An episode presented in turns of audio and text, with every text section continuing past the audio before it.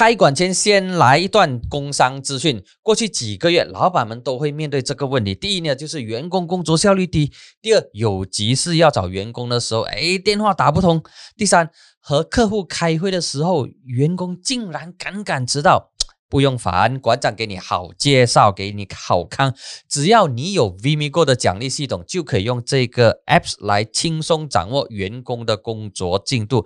他到底是 work from home 还是 sleep from home？查一查这个 app 就一目了然。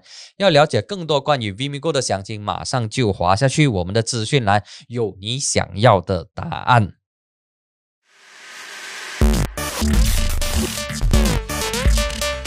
欢迎收看和收听这一期由 Many Cos Marketing 为你冠名赞助的疯人馆。今天这一期非常特别，因为进行了二十二期，今天第二十三期，我们线上有第一位马来朋友，而这位马来朋友呢非常特别，他是来自柔佛，他的名字叫 Bastian On。然后呢，他今年跟我一样都是四十三岁，美国毕业，University of Wales 毕业。然后呢，他曾经担任过。部长的特别助理就是希山木店，就是当时希山木店当他是青年级体育部长、教育部长，还有内政部长的时候，之后呢，Bestian 在这个柔佛州务大臣的办公室，他成为了柔佛州务大臣，当时是卡里诺丁的特别助理，所以他的这个从政经验是呃还相当丰富。从二零零五年到现在，目前呢，他是呃柔佛 Segamat 乌青团的团长。Selamat datang saudara Bastian ke program Fong Ren Kuan. Untuk maklumat saudara, uh, saudara merupakan tetamu pertama bukan Cina selepas 22 episod Fong Ren Kuan. Terima kasih saya rasa berbangga kerana diundang ke studio uh, hari ini. Uh, terima kasih kerana menjemput saya dan saya sedia berkongsi uh, apa jua soalan yang akan diajukan oleh saudara. Okey, terima kasih banyak-banyak.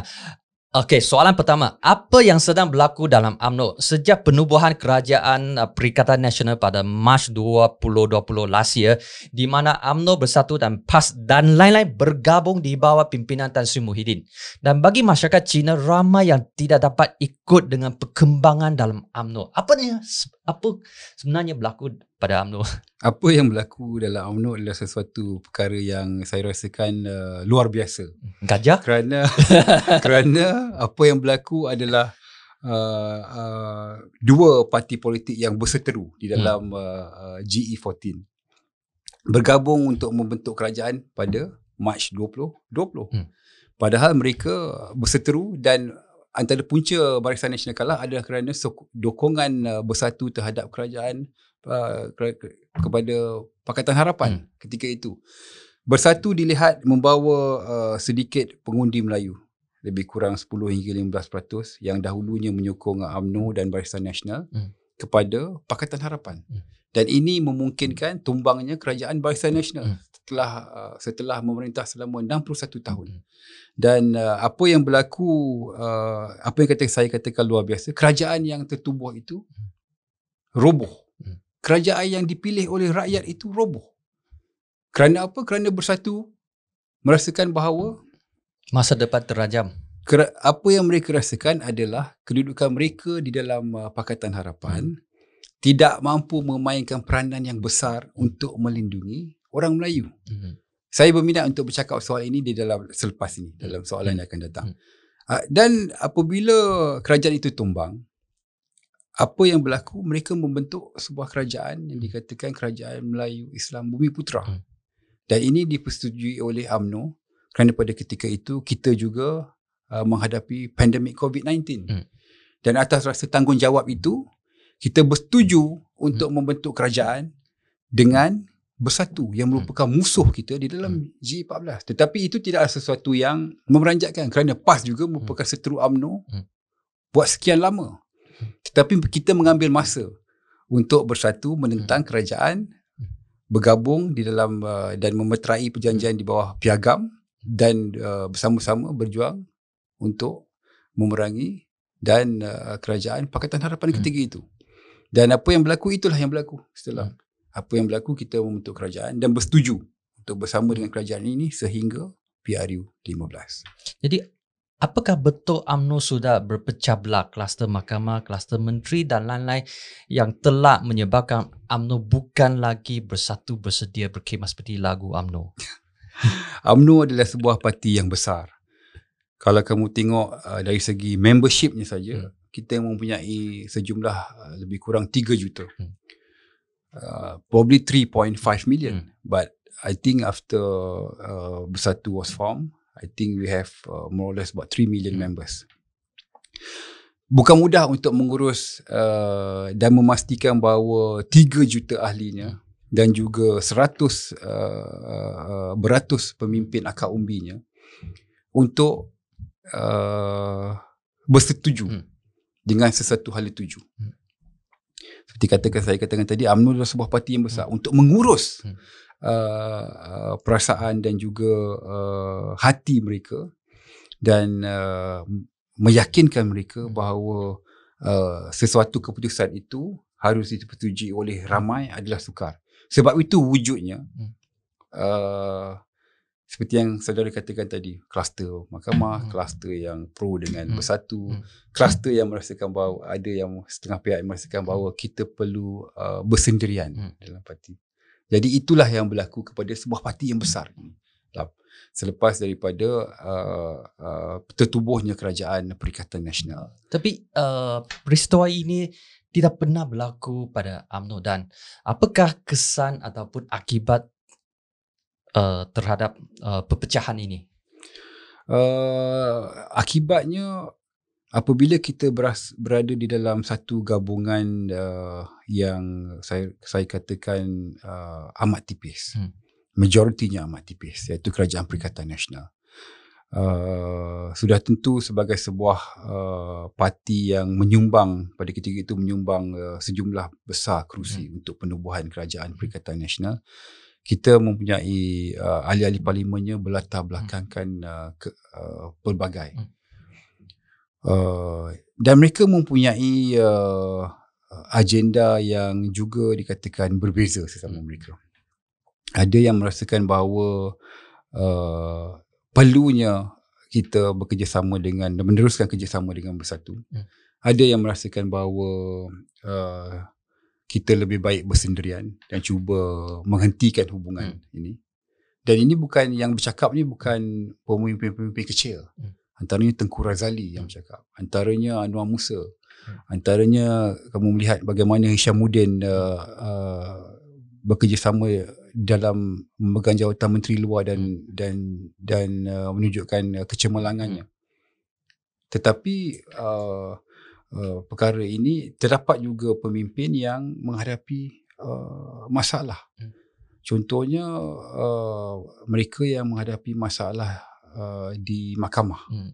dan mereka dan dan kepelbagaian ini yang menyebabkan uh, uh, susahnya AMNO untuk membuat keputusan kerana mereka ini nama-nama besar hmm. dalam AMNO dan itulah yang berlaku hmm. di dalam AMNO ketika ini dan perkara ini harus dimurnikan harus ditetapkan uh, harus diselesaikan di dalam pimpinan agung AMNO yang akan diadakan pada hujung bulan ini misalnya. Jadi adakah perbezaan dan juga apa tu tidak keserasian ini tenat dah? AMNO mempunyai uh, uh, chain of command dan juga uh, saya katakan uh, tata kerja yang hmm. teratur. Hmm. Kerana kita merupakan sebuah parti yang telah uh, lama uh, di dalam uh, politik Malaysia dan juga kita merupakan parti yang terbesar. Kita uh, UMNO lah parti yang melalui pelbagai-bagai masalah. Ini bukanlah pertama kali UMNO menghadapi krisis tapi ini merupakan pertama kali UMNO menghadapi krisis terbesar. Hmm. Di ditolak oleh rakyat pada G, GE14 hmm. Dan akhirnya kembali menjadi sebahagian daripada hmm. kerajaan dan bukan lagi parti dominan bukan lagi parti dominan bersama hmm. dengan musuh mereka yang menumbangkan mereka ha. dalam G40. Hmm. Kamu bayangkan bagaimana dua musuh yang baru saja hmm. berseteru, hmm. baru saja bertarung, hmm. akhirnya terpaksa bersama-sama. Soal ego ini, soal ego bersatu egonya kerana kita berjaya menumpang hmm. kamu. UMNO merasakan bahawa kamu musuh dan kami berjaya form government hmm. ni kerana kami. Hmm. Jadi soal mengurus ego ini adalah uh, uh, satu satu perkara yang uh, uh, cukup uh, uh, susah dan uh, saya tidak merasakan bahawa UMNO berada dalam keadaan tenat hmm. kerana kami semua rata-rata kluster mana pun yang hmm. kamu kata hmm. kami semua bersedia untuk menghadapi pilihan raya. Jadi in short kluster mana yang berada di upper hand? Uh, saya merasakan bahawa kluster yang berada ni adalah kluster yang mahukan kerajaan, mahukan UMNO dan Barisan Nasional bersendirian. Jadi adakah agak-agaknya berapa peratus uh, uh, yang inginkan persendirian ini? Uh, saya merasakan it's only fair for me to think is hmm. uh, uh, ia bukan golongan yang teramai. Hmm. Kerana Adakah apa? golongan ini golongan atas uh, MT ataupun golongan uh, bahagian-bahagian ataupun grassroots? Ah, uh, yes, a, a middle middle group middle group. middle group. Yang ketua bahagian tu. Ketua bahagian middle hmm. group. Kerana apa? Kerana mereka tidak mempunyai penyelesaian hmm. untuk meneruskan kerjasama dengan bersatu. Hmm. Kerana tempoh kerjasama kita dengan bersatu sehingga uh, PRU 15. Adakah message ini clear yang disampaikan kepada akar umbi dan juga ketua bahagian sebab nampaknya message ini tak berapa clear sebab itu timbul perpecahan dan juga uh, ketidakserasian antara pucuk pimpinan dan juga ketua bahagian dan juga uh, akar umbi. Ha, perkara ini akan dinoktahkan di dalam Perhimpunan Agung AMNO pada hujung bulan ini. Ya, 27 Mac. 27 Jadi, apakah usul ataupun agenda utama Perhimpunan Agung AMNO yang akan berlangsung pada 27 Mac ini memandangkan kerjasama AMNO dan juga bersatu akan berakhir pada PRU ke-15. Ya. Apakah agenda utama? Agenda utamanya untuk menentukan sama ada kita perlu meneruskan kerjasama dengan uh, uh, PAS, perlu meneruskan kerjasama dengan ataupun uh, membentuk jajaran baru. Hmm. Sama ada kita perlu meneruskan uh, hubungan dengan bersatu dan adakah kita perlu stand alone in the PRU 15 jadi ini adalah perkara yang perlu dimuktamadkan di dalam uh, kesempatan ini kita perlu ambil kerana AMNO akan akan uh, uh, jatuh bangun AMNO akan ditentukan dalam uh, Perhimpunan Agung AMNO yang akan diadakan pada 27. Adakah Perhimpunan Agung ini boleh buat keputusan dah? Ataupun dia akan tangguh pula akan serah kepada MT buat keputusan? Tidak. MT telah memutuskan hmm. bahawa perkara ini harus dibincangkan hmm. di dalam Pimpinan Agung UMNO. Hmm. MT serah kepada serah kepada PAU. Tidak mungkin Pimpinan Agung UMNO menyerahkan balik kepada Majlis Tertinggi. Tak mungkin. Tidak mungkin. Kerana apa juga keputusan yang dilakukan uh, Majlis Tertinggi buat masa ini bagi topik ini hmm. mereka juga tidak mampu mencapai kata putus. So do you foresee that uh, there will be a heated debate? Adakah mungkin tak uh, debat yang uh, hangat definitely for sure because we all look this as an avenue hmm. for us to uh, clarify and and uh, make a decision to move forward. Hmm. Okay, this jadi, a real opportunity hmm. for jadi, apakah sebenarnya AMNO tidak puas hati sangat terhadap Bersatu hingga perlu memutuskan hubungan kerjasama dengan Bersatu? What is the trigger point? Adakah kerana Bersatu bersatu sentiasa memancing wakil rakyat daripada AMNO ataupun bersatu mencabar kedudukan dominans AMNO ataupun kes mahkamah AMNO ataupun AMNO tidak selesa menjadi nombor dua sejak berpuluh-puluh tahun jadi taiko jadi nombor one ataupun isu lantikan kabinet pembahagian kerusi yang tidak seimbang khususnya di Sabah. Apakah sebabnya? AMNO tak syok sangat dengan dia bersatu. banyak banyak sebab dia Mr. Lam. Hmm. Uh, semua yang kamu sebutkan hmm. tadi merupakan faktor-faktor yang menyebabkan yang ke, mana paling uh, paling berat yang paling yang paling crucial adalah bagaimana layanan uh, bersatu kepada AMNO uh, dari segi uh, uh, komposisi uh, kabinet oh kabinet kalau kabinet. kamu hmm. melihat kepada uh, ratio hmm. dari jumlah kerusi AMNO dan juga jumlah kerusi PAS dan juga jumlah kerusi bersatu hmm kamu harus memikirkan bahawa uh, uh, bersatu terutamanya Tan Sri Muhyiddin hmm. perlu perlu uh, memikirkan bagaimana mengurus uh, perasaan hmm. dan juga uh, hati akar hmm. umbi UMNO. Hmm.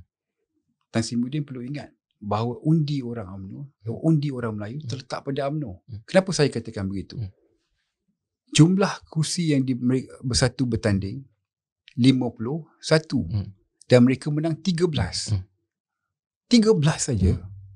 bersatu. Yang inikah dikatakan parti yang mewakili orang Melayu. Hmm. Selepas daripada itu, mereka cuma membeli undi, mengunci hmm. undi hmm. dan juga mereka uh, mendapat ahli parlimen yang lompat. Hmm. Dan dan, dan uh, uh, bagi saya itu hanyalah satu uh, hmm. it's okay, it's a political hmm. process. Hmm. Because the whoever yang melompat itu hmm. they will face the wrath of the people hmm. in the PRA 15. But having said that, hmm. UMNO sebagai parti yang uh, uh, memegang undi Melayu terbanyak. Hmm. Memang ada sebahagian saya akui yang lari semasa hmm. uh, PRU 14 hmm. kerana kerana isu besar hmm. yang dihadapi oleh UMNO. Tetapi kita masih lagi hmm. memegang berdasarkan hmm. bukti pada pilihan raya 14. Hmm. Dan Tan Sri Muhyiddin harus uh, memikirkan hmm. bagaimana untuk memastikan orang Melayu hmm. uh, uh, ini di uh, komposisinya tepat hmm. dalam kabinet. Saya hmm. mengambil uh, kira uh, soal bagaimana UMNO hendak uh, memberi servis hmm. kepada rakyat. Hmm. Hubungan UMNO dan Bersatu seperti saya tahu mengambil hmm. masa untuk hmm. dipulihkan kerana kami baru lepas berseteru. Hmm. UMNO mengambil jalan hmm. untuk bersama-sama dengan bersatu hanya kerana mereka memikirkan soal rakyat hmm. yang terpaksa menghadapi COVID ketika hmm. itu. Sekiranya kita tidak bersama hmm. untuk menubuhkan sebuah kerajaan bersama bersatu, hmm. the government machinery won't work. Hmm. While we are facing this pandemic. Hmm. Kita perlu mengurus kerajaan, hmm. kita perlu mengurus uh, bagaimana untuk uh, memerangi COVID hmm. tanpa kerajaan kita tidak boleh. Atas dasar kebertanggungjawabaan itulah hmm. UMNO menyertai dengan berat hati menyertai hmm. kerajaan Perikatan Nasional. Sekiranya Tan Sri Muhyiddin bijak, hmm. dia harus memikirkan komposisi hmm. yang lebih tepat. Hmm. Yang akhirnya di mata orang UMNO Tan Sri Muhyiddin berlaku adil kepada hmm. UMNO. Dan mudah untuk pemimpin akar umbi seperti saya hmm. menerangkan perkara ini kepada akar umbi. Tetapi apabila perkara ini tidak diurus dengan baik oleh Tan Sri Muhyiddin, pemimpin akar umbi seperti saya juga menghadapi masalah untuk menerangkan kepada akar umbi. Jadi para kita menghadapi hmm. tekanan hmm. daripada akar umbi mengatakan bahawa apa yang dibuat oleh Bersatu adalah apa yang dibuat oleh kepimpinan Tan Sri tidak tidak betul. Jadi pada pandangan saudara Bestian, hmm. apakah sebenarnya sebab uh, Tan Sri Muhyiddin uh, membentuk kerajaan yang nampak uh, membentuk kabinet yang nampaknya bersebelah pada uh, Bersatu? Adakah uh, tekanan yang datang dari Pop Azmin Ali ke ataupun apa sebenarnya apa rasionalnya pada pandangan uh, saudara saya tidak pasti hmm. kalau saya menjadi Tan Sri Muhyiddin hmm. saya akan pastikan bahawa hmm. UMNO diwakili mengikut jumlah hmm. ratio hmm. yang hmm. tepat hmm. supaya di mata rakyat hmm. saya tidak akan dipersalahkan hmm. dalam soal ini hmm. dan memudahkan pimpinan UMNO untuk menerangkan kepada akar umbinya kita hmm. juga sebagai pemimpin UMNO pemimpin akar umbi hmm. UMNO kami menghadapi tekanan hmm. daripada akar umbi hmm sebagai bagaimana saya katakan uh, di awal tadi hmm. bahawa UMNO mewakili orang Melayu. Hmm. Suka tidak suka perkara ini perlu diakui oleh even bersatu. Jadi adakah kemungkinan hubungan UMNO dan bersatu pulih semula dan bukan lagi berpatah arang bergerak rotan? Ia bergantung kepada cara dan juga hmm. uh, keputusan dan kepimpinan Tan Sri hmm. Muhyiddin. Hmm. Saya merasakan bahawa jika Tan Sri Muhyiddin bersedia hmm. untuk uh, melakukan rombakan yang besar. Hmm. Ada kemungkinan yang amat besar bahawa UMNO boleh kekal di dalam kerajaan uh, Perikatan Nasional sehingga uh, uh, PRU 15 uh, mengikut tempoh masa yang uh, lima tahun yang ditetapkan hmm. dalam penggal ini. Tapi sekarang uh, UMNO sudah buat ketetapan bahawa akan bersama dengan bersatu dalam kerajaan perikatan sehingga PIU ke-15. Jadi uh, ini akan diteruskan. Ini akan diteruskan dan dan kedudukan uh, uh, kerajaan ini akan mengukuh. Hmm. Tidak lagi timbul soal apa kita mahu menarik diri, kita mahu apa berbagai-bagai andaian hmm. yang dibuat di luar sana yang menyebabkan keresahan kepada hmm. kerajaan Perikatan Nasional. Dan ini harus dilakukan cepat oleh Tan Sri Muhyiddin jika beliau merasakan bahawa uh, bukan sahaja untuk uh, bekerjasama dengan UMNO malah untuk melihat jauh lebih daripada hmm. sekadar PRU 15. Hmm. Jadi apakah pandangan saudara mengenai jajaran politik baharu AMNO? Adakah AMNO akan bekerjasama dengan PKR kononnya apa yang dibangkitkan oleh uh, Anwar Ibrahim bahawa dia sudah ada uh, berbincangan dengan pemimpin uh, AMNO. Jadi AMNO akan bekerjasama dengan PKR dan DAP ke yang merupakan musuh politik berzaman-zaman? uh, sebenarnya yang bermusuh politik secara berzaman-zaman ni adalah AMNO dan DAP. Hmm. PKR adalah offshoot of AMNO. Hmm. PAS adalah offshoot of hmm. AMNO. Hmm. Bersatu adalah offshoot of AMNO. Tapi sejak warisan ad, warisan adalah offshoot of AMNO. But the real two uh, musuh utama yang berseteru sekian lama uh. adalah AMNO dan DAP. Perkara yang lebih menarik uh. adalah sama ada AMNO boleh bekerjasama dengan DAP. Hmm itu menjadi persoalan yang banyak ditimbulkan oleh rakan-rakan saya di luar hmm. sana. Kerana keduduk, uh, kedudukan uh, uh, Barisan Nasional hmm. di kalangan masyarakat Cina hmm. semasa PRU 14. Hmm. 93% Chinese hmm. voted for PH. Hmm.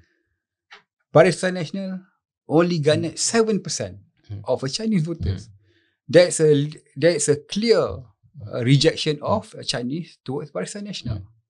Tetapi UMNO mempunyai rakan kita mempunyai rakan yang setia iaitu MCA dan MIC hmm. yang uh, selalu saya fikirkan bahawa uh, mereka merupakan uh, uh, menjadi uh, mangsa keadaan hmm. ketika itu. Kerana saya melihat bahawa masyarakat Cina pengundinya pragmatik. Hmm berbanding masyarakat Melayu yang pengundinya lebih emosional hmm. dan terikat dengan hmm. uh, uh, pola pengundian hmm. secara tradisional. Maknanya hmm. kita akan mengundi mereka yang hmm. memayungi uh, uh, kaum mereka. Contohnya hmm. UMNO. Hmm. Jadi uh, perkara ini juga membimbangkan sekiranya AMNO mahu terus uh, memerintah mereka harus memikirkan bagaimana sokongan uh, orang Cina uh, kembali kepada Barisan Nasional. Uh, ianya tidak baik untuk Malaysia. Hmm. Apa yang berlaku dalam GE14 hmm. for a Chinese to vote en bloc hmm. uh, hanya kerana seolah-olah menggambarkan bahawa keputusan pilihan raya yang lalu hmm. PRU14 adalah keputusan yang ber, yang bersifat uh, perkauman. Kerana kamu kerana kaum Cina tidak you don't even spare a good MPs. Hmm. I'm taking example as uh, MP of Segamat Dr. Hmm. Subramaniam. He's a good MP. Hmm. He served three races very well. Hmm. He has no scandal. Hmm. He has uh, a clean man. Since you're from Segamat. Yeah, no, no, I can only say about Segamat because mm. I, I'm showing example because uh. I, I, I feel pity for uh. Dr. Subramaniam mm. because he's such a good minister. Mm. Not only he's a good minister, he's a good MP, he's a mm. good person. Mm. Like I said, he mm. he served the Chinese, he served the Indian, he served the Malay very well. You know, but the Chinese didn't even spare him. Eh, then where is your um, judgment? Apakah apakah uh, pertimbangan kamu hmm. semasa mengundi? Adakah kamu mahu memilih ahli parlimen yang baik ataupun kamu mengundi berdasarkan perkauman? Itu yang saya katakan hmm. tadi. Tapi pada saya saya ingin kongsi sikit lah. Pada ya. masa itu bagi kebanyakan uh, pengundi mereka bukan pilih MP, mereka pilih kerajaan. Kerajaan, ya. Ini adalah satu perbezaan yang memang ketara ya. di kalangan masyarakat bukan Bumi Putra dan masyarakat bukan Melayu. Ya. Nah, okey, balik pada soalan. Ya uh, adakah uh, rasanya pandangan saudara kemungkinan chances itu ada tak AMNO bekerjasama dengan DAP memandangkan kerusi AMNO DAP tidak kacau kerusi DAP AMNO tidak kacau kita mempunyai masalah dari segi uh, uh, trust trust of AMNO dan juga hmm. trust of DAP hmm. seperti yang saya kata tadi AMNO dan hanya, sebenarnya hanya dua parti yang berseteru hmm. sekian lama hmm. iaitu UMNO dan DAP. Hmm. Mereka mempunyai fundamental dan value yang berbeza. Kenapa saya katakan begini? UMNO antara parti yang memer, yang dikatakan memerdekakan Malaysia dan membentuk kerajaan pertama Malaysia dan kami juga adalah yang uh, uh, apabila kita, kita katakan kerajaan yang membentuk Malaysia. Kita buat rukun negara hmm. kita uh, cipta lagu negaraku hmm. segala asas-asas yang perlu untuk dilakukan dalam uh, Malaysia kita menetapkan pada ketika itu hmm. kedudukan agama Islam hmm. kita menetapkan pada ketika itu segala-galanya buat Malaysia hmm. dibuat oleh UMNO pada ketika itu hmm dan dan DAP mempunyai pandangan yang berbeza soal itu dan uh, uh, Malaysian Malaysia. Sehingga ini masih kekal. Dan pandangan dan dan AMNO pula masih kekal dengan perjuangannya. Itu untuk orang Melayu yang merupakan uh, rakyat majoriti di Malaysia. Dan uh, uh, atas faktor-faktor ini saya merasakan bahawa banyak perkara yang perlu diharmonikan. We need to harmonise a few a lot of matters. It's a long way for UMNO to work with DAP. I must be very sincere with you, Lam. But UMNO can work together with PAS to form a Perikatan government. Yeah. So by Because, by chances kerana terasnya sama. Ha. Melayu dan Islam. Hmm. Jadi dia lebih banyak persamaan daripada perbezaan. Jadi maksudnya Jadi lebih titik, mudah. Maksudnya dan, titik, dan PAS juga ha. adalah offshoot of UMNO. Ha. Tapi ini way back 50 lah. 50, 50 51. Ha. No, no, no, no, no, not, not 50. 77. Oh, at that time, okay. When yeah, yeah. Keluar masuk, keluar masuk. Ah. Uh, keluar masuk. uh, sehingga boleh cari satu titik pertemuan antara AMNO dengan DAP. Kalau titik pertemuan ini tidak dapat dicari, maknanya AMNO dan DAP susah untuk bekerjasama. Betul. Banyak perkara soal pendidikan, soal uh, uh, uh, soal kedudukan hmm. uh, keistimewaan orang Melayu. Tapi so, mengikut meng- saya saya tahu, ah. saya tahu ada perkembangan yang mengatakan mereka antaranya Anthony Locke menyatakan bahawa mereka bersetuju untuk melindungi semua ini. Ah. Itu dan dari, mereka tidak mencabar kedudukan orang Melayu, dan Islam juga raja, dalam raja, raja. Ah, dan juga apa yang termaktub dalam perlembagaan mereka tak cabar. Ya, betul. Tetapi orang-orang Melayu sudah merasakan cara kepimpinan mereka sepanjang 22 bulan. Terlalu Chinese Chinese? Terlalu bukan mereka mereka tidak risau kalau hmm. mereka, kamu uh, menitik beratkan uh, uh, masyarakat kaum Cina. Hmm. Tetapi apa yang lebih penting hmm. kedudukan orang Melayu hmm. dan keistimewaan orang Melayu itu dirasakan tercabar. Hmm. Buktinya hmm. ISET hmm. adalah bukti yang paling jelas. Itu merupakan titik tolak kepada hmm. antara punca kejatuhan kerajaan PH adalah antara adalah ISET. Kenapa ini uh, impaknya begitu besar sebab apa yang di dicakap oleh apa tu Dr Mahathir pada masa itu dia sudah mengumumkan bahawa Malaysia akan rectify ISET di UN. Hmm. Kenapa isu ini uh, mengikut apa tu alasan ataupun mengikut apa yang dicakap oleh PH adalah AMNO dan PAS membangkit mengapi-apikan ISET. Kerana orang AMNO sudah uh, menganalisa hmm. Apa yang ditandatangani oleh apa yang akan ditandatangani di dalam ISET hmm. akan meruntuhkan beberapa perkara hmm. yang memberi uh, keistimewaan hmm. dan juga kelebihan kepada orang Melayu yang menjadi dominan kepada hmm. kerajaan kepada negeri negara Malaysia hmm. ini. Dan perkara itu hmm. sungguhnya membimbangkan orang Melayu kita sebagai parti politik kalau dikatakan mengapi-apikan orang Melayu tapi orang Melayu juga berfikiran uh, jelas mereka hmm. sudah menolak UMNO mereka sudah menolak BN tetapi mereka merasakan kebimbangan itu wujud hmm. dan mereka perlu kembali uh, bersama-sama dengan UMNO untuk memastikan bahawa ISET ini tidak tidak ditandatangani sebab ada sesuatu yang pelik sebab yang ISET rectify ISET ini telah dibincang oleh kerajaan Pakatan Harap Pakatan Harapan dan juga melalui the whole process. Adakah ini merupakan satu overlook by uh, Bersatu ataupun overlook by uh, any other Malay leader in Pakatan?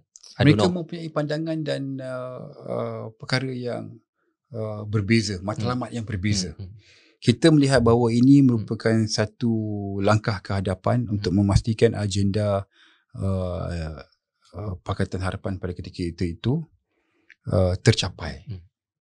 Jadi sebab itu ketika ketika itu orang Melayu bangkit untuk Hmm. memastikan bahawa ISET ni tidak ditandatangani. Kerana kami merasakan bahawa ini merupakan satu instrumen Hmm. untuk mereka maju uh, dan menjayakan agenda kesamarataan.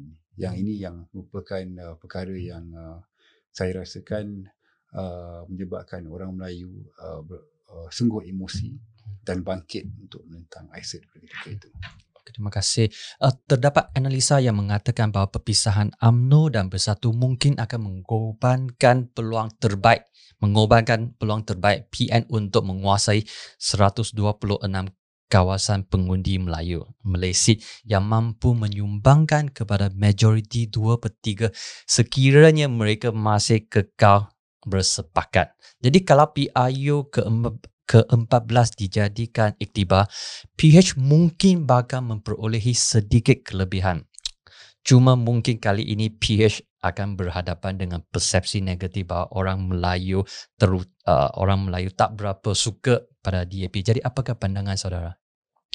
Uh, saya merasakan bahawa sebagai uh, sebuah negara yang Hmm. uh, terdiri daripada uh, kepelbagaian kaum. Hmm. Agenda untuk menubuhkan kerajaan uh, uh, Bumi Putera Islam uh, bukanlah satu perkara yang saya rasakan uh, harus menjadi keutamaan. Kerana seperti yang saya katakan tadi uh, kaum Cina, kaum India, kaum Bumi Putera Sabah dan Sarawak dan juga Kadazan Murut Hmm. dan lain-lain harus uh, harus merasakan bahawa kerajaan yang menaungi mereka ini merupakan kerajaan yang uh, uh, bukan hanya bertumpu kepada uh, Islam dan Bumi Putera. Dan uh, selama-lama ini Barisan Nasional telah berjaya membuktikan selama 61 tahun kita mempunyai uh, right representation. Hmm. Maknanya mereka mewakili setiap kaum. Sehinggalah apa yang berlaku pada uh, GE14 Hmm. memusnahkan semua formula yang dibuat oleh Barisan Nasional Hmm. hanya kerana isu yang besar dan uh, uh, uh, tidak timbul dulu UMNO cuba mengatakan bahawa kerajaan ini adalah kerajaan Bumi Putera Islam. Hmm. Tidak, UMNO tidak pernah menggambarkan bahawa uh, kerajaan Barisan Nasional itu adalah kerajaan Bumi Putera Islam.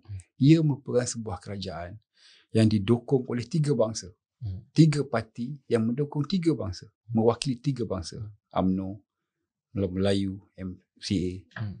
dan gerakan Chinese, Hmm. MIC Hmm. dan juga parti-parti di Sabah dan Sarawak. Dan itulah yang menjadi kekuatan Hmm. kepada uh, Barisan Nasional selama 61 tahun. Jadi adakah penyatuan Melayu ini penting sangat memandangkan Malaysia merupakan negara yang berbilang kaum seperti yang dikatakan oleh saudara? I, I always say to my uh, uh, UMNO friends, Hmm. they always talk like Malay superior, superiority. Hmm. Malay supremacy. Malay supremacy, Malay superiority. Dan uh, uh, saya saya katakan pada mereka, bagaimanakah kamu tunjuk apakah makna supremacy ini? Hmm. Ketuanan, ketuanan. Hmm. Ba- Tapi bagaimana kamu terjemahkannya dalam bentuk yang positif? Hmm. Ke, kamu harus melindungi sebagai parti supremacy, sebagai parti Hmm. yang kuat, sebagai Hmm. parti yang besar, parti yang gagah to represent the word supremacy. Hmm. Yang paling penting kamu berjaya melindungi Hmm. mereka yang lemah. Hmm. Kaum yang lebih kecil. Hmm. Mereka yang memerlukan. Barulah ianya menterjemahkan makna supremasi itu. Hmm. Bukan kamu menggunakan makna supremasi itu untuk menekan kaum-kaum lain yang kecil, yang yang yang lemah. Kamu harus menterjemahkan Malay supremasi itu dalam dengan dengan konotasi yang positif. Apa itu konotasi Hmm. positif? Yang kuat harus melindungi yang lemah. Itulah men- baru uh, kamu menunjukkan makna supremasi itu kepada rakyat Malaysia yang berbilang kaum. Jadi pandangan ini, uh, adakah pandangan ini merupakan uh, pandangan majority di kalangan uh, At least it started lah. started It started lah. started the discussion? Yeah. If you can, if you can see, even uh, within UMNO, Hmm. we we have moved forward Hmm. daripada perjuangan untuk menjadikan apa memastikan Hmm. apa Islam Melayu dan juga raja-raja terbela itu merupakan bread and butter of Hmm. UMNO. Tetapi di dalam uh, uh, generasi baru UMNO hmm. mereka sudah memikirkan perkara yang lebih daripada itu hmm.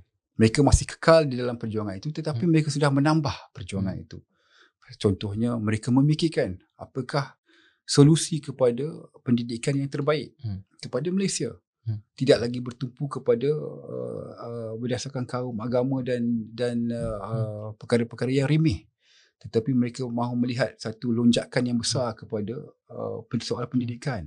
Mereka bercakap juga soal integriti hmm. di dalam UMNO. Hmm. Mereka juga menolak bahawa uh, rasuah. Hmm. Mereka juga memikirkan soal alam sekitar. Hmm. Mereka juga memikirkan ini semua adalah uh, orang kata sub perjuangan. Hmm. Selain daripada tiga itu mereka sudah generasi baru sudah memikirkan perkara-perkara begini. Hmm. Dan perkara ini uh, harus diambil berat oleh kepimpinan AMNO bahawa hmm. ahlinya sudah berubah. Generasi baru yang ada di dalam AMNO sudah memikirkan perkara yang bukan hanya bersandarkan Melayu, Islam dan juga raja-raja hmm. uh, tetapi kita memikirkan soal yang lebih daripada itu untuk Malaysia.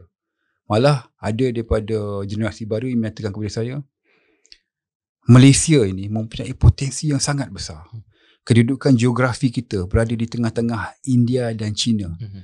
dengan kepelbagaian kaum yang kita ada mm-hmm. ini kita harus menggunakan advantage ini daripada yeah, kita berseteru mm-hmm. kita boleh buat bisnes mm-hmm. kita boleh melakukan perdagangan yang hebat mm-hmm. dengan China kerana kita menjadi kaum China kita juga boleh melakukan perdagangan yang besar dengan India kerana kita juga menjadi kaum India dalam Malaysia dan perkara ini potensi ini harus kita uh, fikirkan bagaimana untuk kita kembangkan dan pastikan bahawa ianya dapat berlaku. Dan kita lihat apa yang berlaku pada Kongres Maruah Melayu pada 2019 Oktober. Penyatuan Melayu, Parti Melayu merupakan agenda utama. Dan selepas tumbangnya kerajaan PH, naiknya kerajaan Melayu Perikatan Nasional. Jadi akan tetapi isu Melayu Islam masih merupakan topik hangat politik antara Parti Melayu. Adakah istilah penyatuan Melayu merupakan retorik semata-mata. Saya nak cakap apa tindakan mengadakan kongres hmm. Melayu itu hanyalah yang diusahakan oleh bersatu itu hmm. hanya pada ketika itu untuk hmm. mengaburi mata orang Melayu pada hmm. ketika hmm. itu kerana mereka dilihat gagal hmm. untuk menjaga kepentingan Melayu semasa mereka berada di dalam kerajaan hmm. PH. Kalau kamu lihat susun balik rentetan hmm. sehingga berlakunya kongres Melayu hmm. itu itu berlaku hanya selepas beberapa series uh, uh, di mana orang Melayu merasakan uh, uh, antaranya ISET mm-hmm. along the way. Sehinggalah ada Kongres Melayu. Kerana mm-hmm. bersatu pada kita sangat tertekan mm-hmm. dengan orang Melayu yang yang uh, hampir rata-rata merasakan bahawa kerajaan apa pimpinan Dr. Mahathir mm. dan bersatunya uh, tidak mampu melindungi. Jadi apa yang patut mereka lakukan? Mereka lakukan kongres mm. supaya dapat mengaburi mata orang Melayu pada ketika itu. Mm. Jadi saya bersetuju dengan Cik Lam bahawa ia hanya sekadar retorik. Jadi sebagai parti lama UMNO tentunya faham dengan uh, sifat politik di Malaysia agak sukar bagi mana-mana parti bertanding secara bersendiri untuk membentuk kerajaan tanpa pakatan strategi dengan parti-parti yang lain. Jadi pada pandangan uh, saudara apakah uh, pembentukan pakatan strategi yang sesuai untuk AMNO untuk memenangi PIU? Adakah di, dengan uh, kerangka Barisan Nasional yang sedia ada ke ataupun dengan jajaran baru? AMNO sebenarnya tidak mempunyai uh, uh, tidak perlu memikirkan banyak pilihan. Hmm. Hanya AMNO perlu melihat kepada looking inwards, hanya melihat kepada diri mereka. Apabila saya kata AMNO untuk melihat kepada mereka, AMNO harus membariskan barisan kepimpinan hmm yang uh, tidak mempunyai masalah dan uh, uh, dan bersih hmm. supaya kita dapat menampilkan harapan dan juga sisi terbaik AMNO untuk uh, kita memberi tawaran ini kepada hmm. rakyat.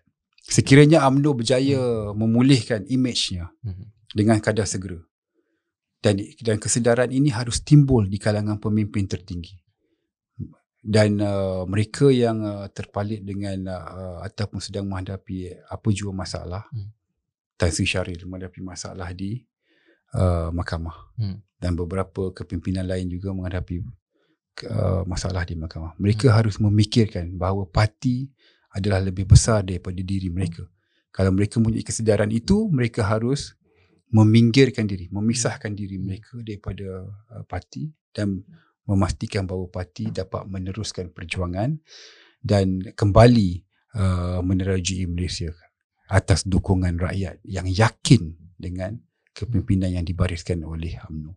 Dan saya melihat bahawa uh, peluang ini harus diambil oleh uh, akar umbi UMNO untuk meletakkan pimpinan yang terbaik yang uh, disenangi rakyat, pimpinan yang diras, yang diyakini kerana untuk memilih uh, pemimpin terutamanya Perdana Menteri rakyat mahukan adanya keyakinan hmm. kepada mereka untuk mengangkat pemimpin itu pemimpin yang bagaimana hmm. pemimpin yang beramanah pemimpin yang berkebolehan pemimpin yang akan memikirkan soal rakyat dan ini perkara ini tidak mustahil untuk dicapai lah dan AMNO sekiranya dapat dilakukan kita boleh kembali kepada kerangka lama barisan hmm. nasional tidak ada salahnya. MIC masih boleh terus mewakili masyarakat India.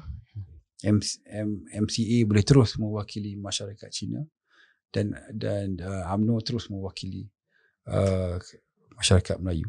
Soalnya AMNO harus membersihkan imej partinya. Barulah rakyat di luar sana uh, kembali mahu meletakkan uh, memberikan amanah untuk memimpin negara ini kepada Uh, Barisan Nasional.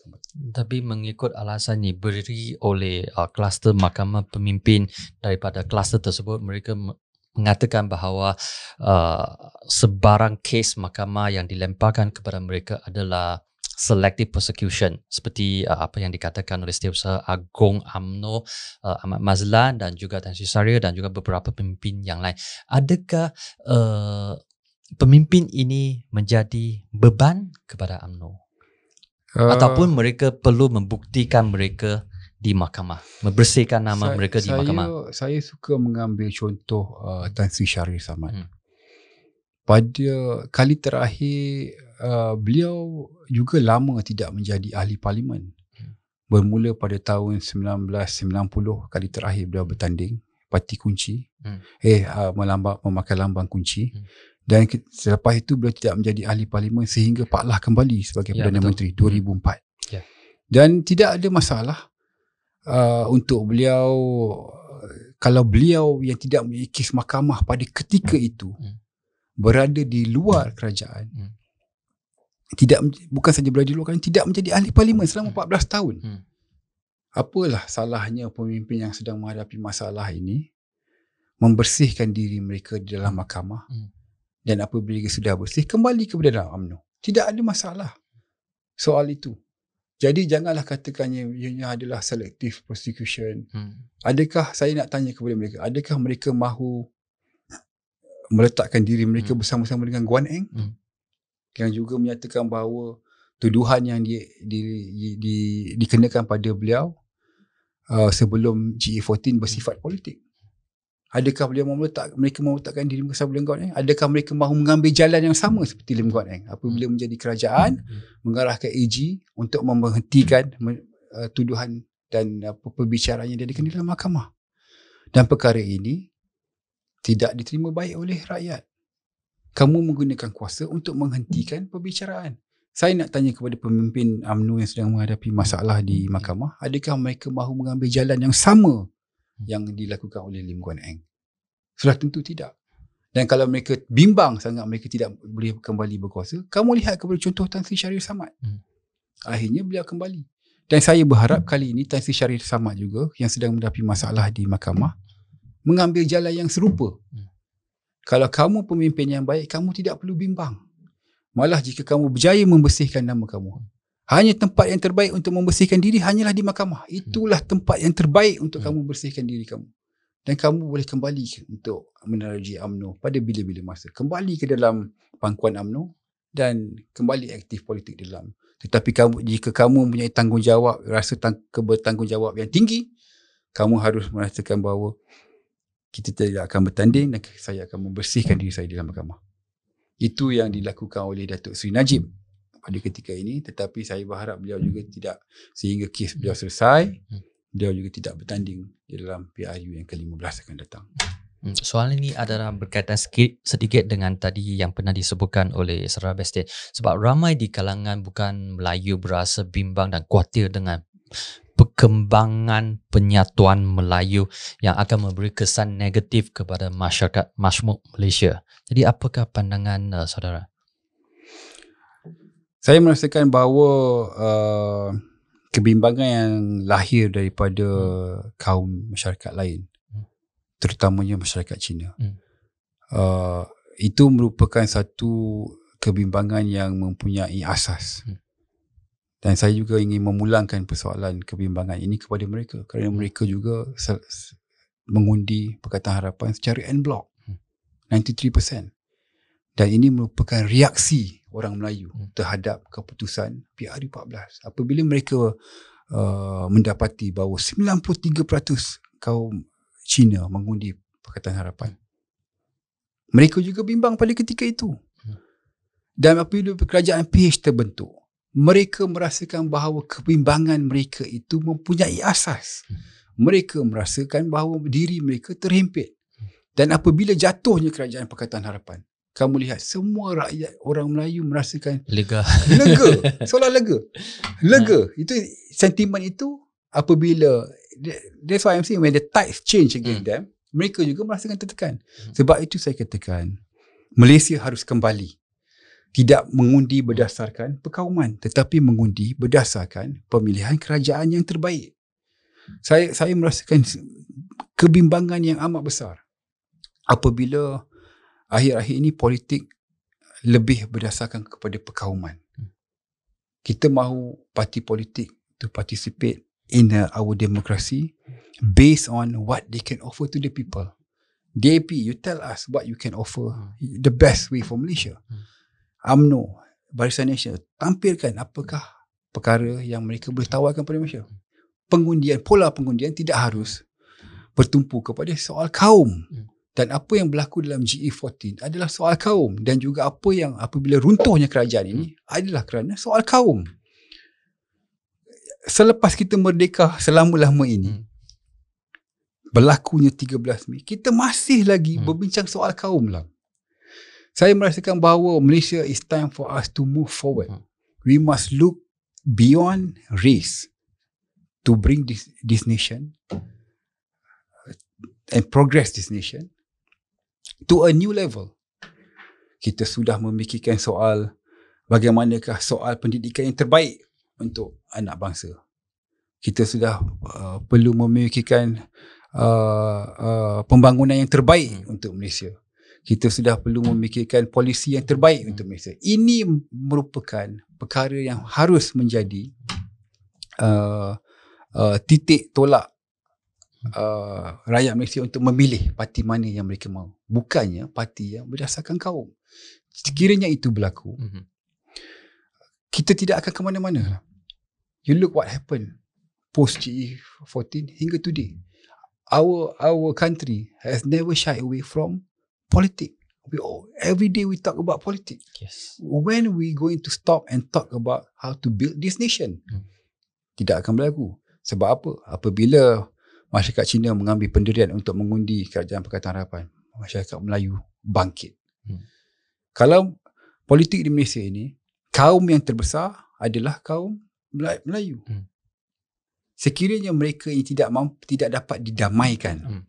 mana-mana kerajaan tidak akan dapat, stabil. tidak akan stabil. Ini harus diakui.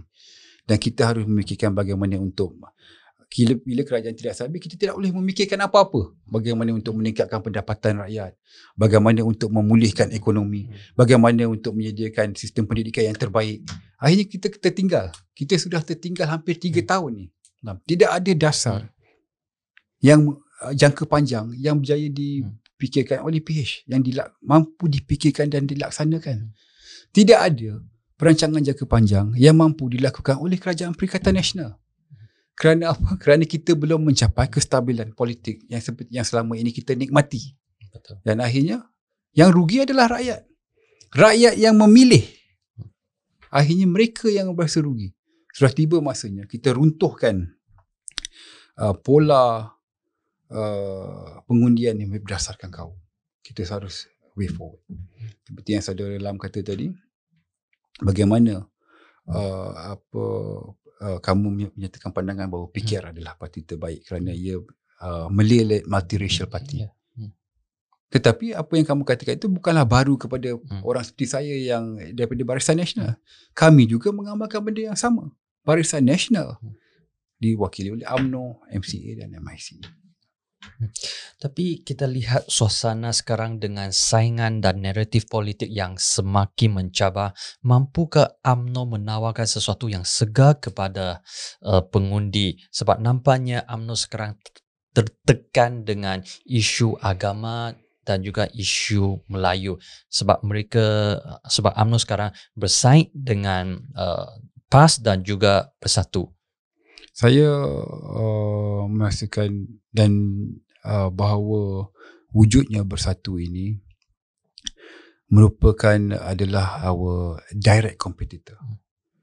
Kerana hampir apa yang uh, parti bersatu is almost a carbon copy of UMNO. DNA 99%. DNA 99%. Bagaimana dua parti yang punya DNA yang sama bersaing. Mereka akan apa? Mereka akan mikir siapa yang lebih Melayu, siapa yang mem, yang memakai tanjak lebih tinggi, siapa yang menghunus keris yang mempunyai look yang lebih panjang. Ya, inilah ini yang, yang, yang ini dikuatkan oleh masyarakat bukan Cina, ah, perkara, ah, masyarakat bukan Melayu. Perkara ini ha. bukanlah perkara yang baik. Kerana perlumbaan kita itu hmm. hanya hanya bersifat untuk satu kelompok sedangkan hmm. Malaysia hmm. ini mempunyai is a multiracial hmm. country. Sebab itu saya katakan bahawa lebih baiklah bersatu itu dan UMNO mengambil jalan tengah membubarkan kedua-dua parti dan bersatu. Kembali bersatu seperti dahulu. Kita tidak mahu lagi ada perpecahan. Kerana kamu punya kamu punya DNA yang sama. Hmm. apa perlunya masyarakat Melayu diwakili oleh dua parti yang mempunyai similarity daripada serba-serbi? Segala-galanya similar warna sama, uh. perlembagaan sama, uh. perjuangan uh. sama. Apa gunanya kamu punya dua parti untuk mewakili? Uh, mungkinkah uh, bersatu balik, kononnya balik ke pangkuan UMNO seperti apa yang berlaku pada uh, Parti Semangat 46 yang Tengku Razali bubarkan uh, parti tersebut. Dia pada... berbalik kepada soal ego tadi. Hmm. Saya katakan daripada awal, mengurus hmm. ego masing-masing. Tapi kalau mereka merasakan bahawa uh, pemimpin-pemimpin hmm.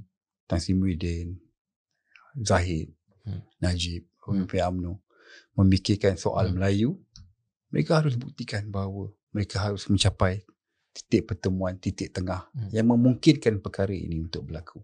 Kalau mereka harus meletakkan kepentingan diri mereka, ego mereka, tinggalkan dan mula memikirkan soal Melayu dan yang terbaik hmm. untuk sebagai yang mana Lam cakap tadi.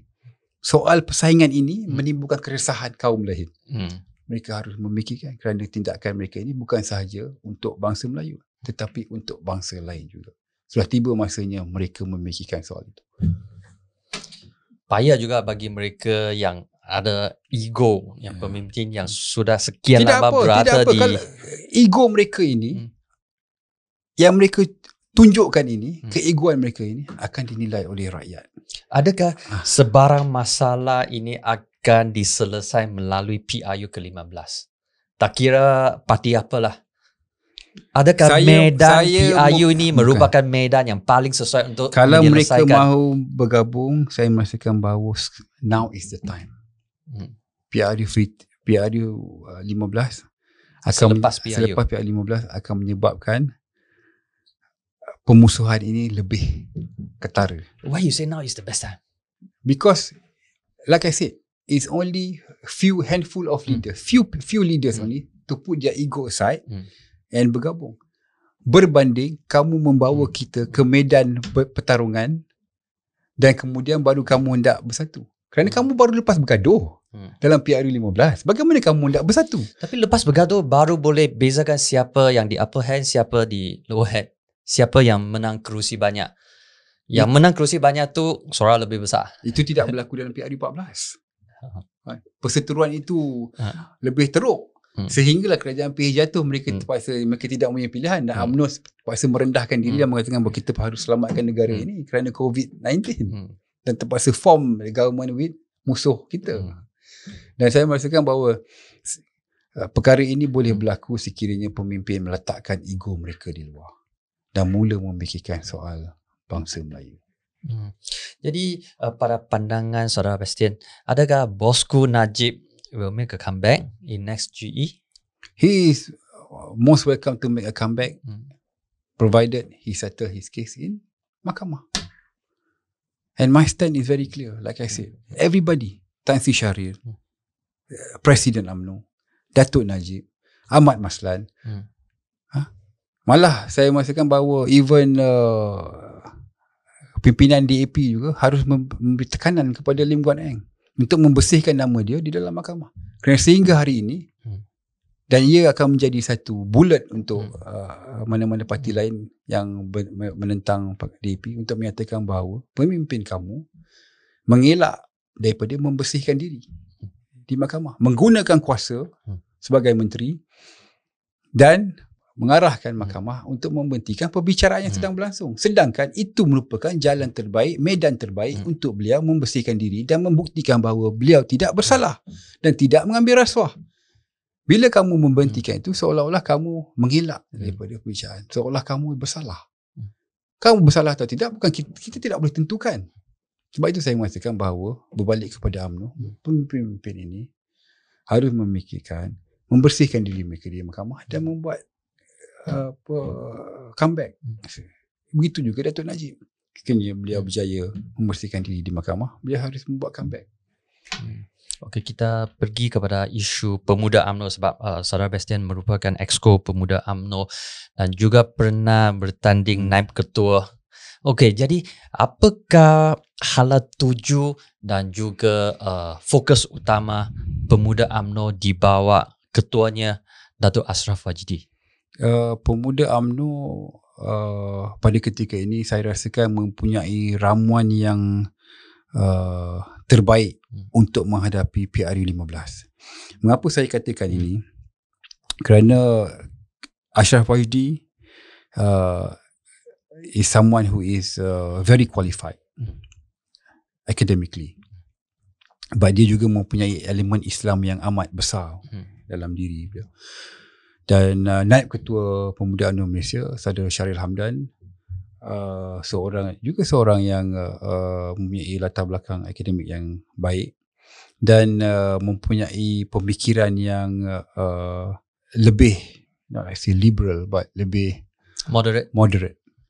Uh, jadi kedua-dua ramuan ini penting kerana kita sedang bekerjasama dengan uh, PAS dan kita mempunyai Ashraf Wahidi hmm. Untuk memurnikan apa jua pandangan dan juga uh, pendirian yang dilakukan oleh PAS dan kita mempunyai wakil kita. Begitu juga dengan uh, uh, kelebihan yang ada, dia ada pada Syaril Hamdan. Dia seorang yang moderate, hmm. seorang yang uh, uh, berlainan dengan Ashraf Wajdi. Hmm kedua-dua ini apabila digabungkan uh, pemuda pada ketika menjadi pembangkang amat bersedia kerana kedua ramuan ini ada hmm. pada pemuda. Kami menjadi pembangkang yang sangat baik pada ketika itu. Tapi uh, frankly speaking image Dato' Ashraf Wajidi di masyarakat uh, China tak begitu tak begitu memberangsangkan tak begitu memberangsangkan sebab uh, statement yang dikeluarkan oleh Datuk tu agak keislaman yeah. dan juga kemelayuan yeah. dan tidak begitu moderate berbanding dengan Syarif Hamdan yang juga ketua penerangan yeah. UMNO. Jadi mereka tidak perlu bimbang hmm. kerana Ashraf Waidi bercakap kepada audiensnya Islam dan Melayu yang merupakan kekuatan kepada UMNO yang menunjangi UMNO dan mengimbangi kedudukan PAS di dalam uh, uh, mufakat nasional pada ketika itu. Begitu juga dengan Syarif Hamdan. Hmm. His uh, his statement, his uh, his stand over certain thing is uh, to see to be more appealing to a hmm. different crowd. So kedua-dua ini saya katakan tadi merupakan ramuan terbaik untuk two faces. Two faces, you know. yeah. Bagaimana pemuda AMNO melihat persaingan antara pemuda AMNO dengan pemuda bersatu Amada dan juga AMK keadilan dan juga uh, pemuda daripada parti yang lain. Apakah kelebihan uh, pemuda AMNO kalau berbanding dengan Amada ataupun AMK PKR?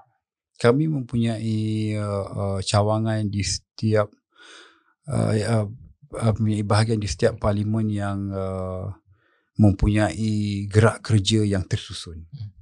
Kerana kami sudah menjadi kerajaan selama 61 tahun. It became an uh, uh, uh, not only ethic but it became almost an SOP for us to do. We know what to do. Uh, kerja kerja pemuda sering bertumpu kepada kerja uh, masyarakat dan uh, uh, program uh, kebajikan dan juga kerja-kerja untuk uh, uh, yang tidak boleh dilakukan oleh uh, generasi yang lebih tua. Kami sentiasa di hadapan dalam demonstrasi juga.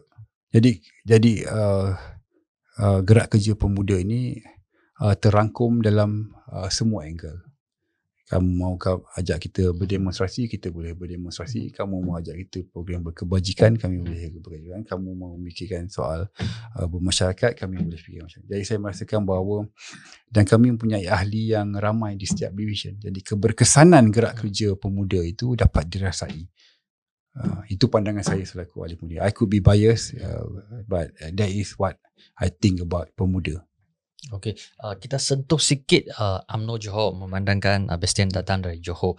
Uh, Johor merupakan tempat lahirnya UMNO dan Tan Sri Muhyiddin dari Johor juga uh, ahli parlimen Pago dan MB sekarang uh, Dato' Hasni uh, dari UMNO. Jadi bagaimana UMNO Johor sudah pulih dah sebab sebelum ini 22 bulan tu AMNO merupakan pembangkang. Dan sekarang nampaknya AMNO mempunyai AMNO Johor mempunyai menteri yang paling ramai. Uh, Aham Baba, Datuk Hisham, mm-hmm. Datuk Halimah, uh, Datuk Nuraini, empat ya. empat menteri. Ya. Jadi adakah AMNO Johor sekarang sudah pulih pada tahap sebelum PIU ke-14? Uh, strategi Tan Sri Muhyiddin untuk meletakkan empat uh, ahli parlimen UMNO daripada Johor menjadi menteri ini bukan satu bagi saya is a strategic move. Why Kerana dia harus mengimbangi kedudukan beliau sebagai uh, ahli parlimen bersatu hmm. di negeri di mana UMNO terlahir. Mm-hmm. Jadi bagi mengimbangi kedudukan beliau sebagai Perdana Menteri, beliau harus memastikan bahawa UMNO Johor ini mempunyai ramai diwakili oleh eh, mewakili diwakili oleh uh, uh, menteri yang ramai daripada negeri ini. Hmm. Kerana uh, uh, ini bukan satu strategi. Yang saya merasakan bahawa ia ia memberi kelebihan kepada UMNO Johor kepada UMNO Johor hmm. mempunyai empat menteri yang datang hmm. daripada negeri Johor dan uh, it's only fair because UMNO lahir daripada uh, UMNO lahir terlahir di Johor hmm. dan saya rasa it's fair that uh, we we have that uh, certain advantages of having more ministers in the cabinet that, that come from Johor dan uh, kedudukan ini menyebabkan UMNO dilihat uh, UMNO Johor dilihat uh, uh, sentiasa ke hadapan dalam menangat dalam mendepani isu-isu dan uh, suara Datuk Sri Khalid Nordin juga uh, walaupun beliau tidak menteri tetapi uh, kerana kedudukan stature of UMNO hmm. Johor ini memberi kelebihan untuk UMNO bersuara dan uh, membentuk pandangan di peringkat federal kepimpinan uh, Datuk Hasni selaku MB Johor sehingga hari ini belum lagi men, uh, uh, menampakkan uh, keresahan ataupun uh, Uh, kebimbangan dari segi uh, cara beliau mentadbir. Rata-rata amat berpuas hati. Dan uh, kedudukan beliau juga disokong oleh dua menteri besar terdahulu. Syahrudin dan juga apa Osman Sapian. Dan uh, yeah he he done the uh, very good job as a menteri besar Johor as of now. And I hope that he can continue to do that. And think of how to influence uh, uh, UMNO Federal as well. Dengan cara kepimpinan Jadi hubungan UMNO antara UMNO Johor dengan Bersatu Johor macam mana? Uh, Kawan ke lawan? Ya, yeah, uh, very tricky lah. Tapi kedua, kedua, kedua-duanya saling berpaut. Kerana uh, tanpa Bersatu, hmm. UMNO juga tidak boleh menerujui. Hmm. Tetapi tanpa UMNO juga, hmm bersatu tidak boleh jadi Perdana Menteri.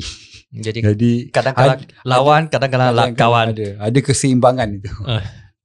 Dua-dua punya tidak, tidak saya tak boleh katakan ada pihak yang mempunyai kelebihan hmm. soal itu. Kita dapat jadi menteri besar, mereka dapat jadi perdana menteri. Ha, perkara ini harus di ya, dua-dua pihak perlu harus ingatlah. Okey, okey. Terima kasih banyak-banyak Ya, Bastian kerana sudi meluangkan masa berkongsi pandangan dengan saya dan penonton Feng Renguan. Semoga Bastian maju jaya dalam kerjaya politik anda. All the best to you, bro. Terima kasih kerana sekali lagi terima kasih kerana mengundang saya ke studio dan saya rasa berbesar hati dapat berkongsi. Dan saya berharap apa jua pandangan saya ini dapat diterima baik oleh para pendengar semua. 呃，谢谢大家收看以及收听这一期非常特别，我们有第一位来自呃马来的这个朋友跟我们分享了他的这个观点，谢谢大家。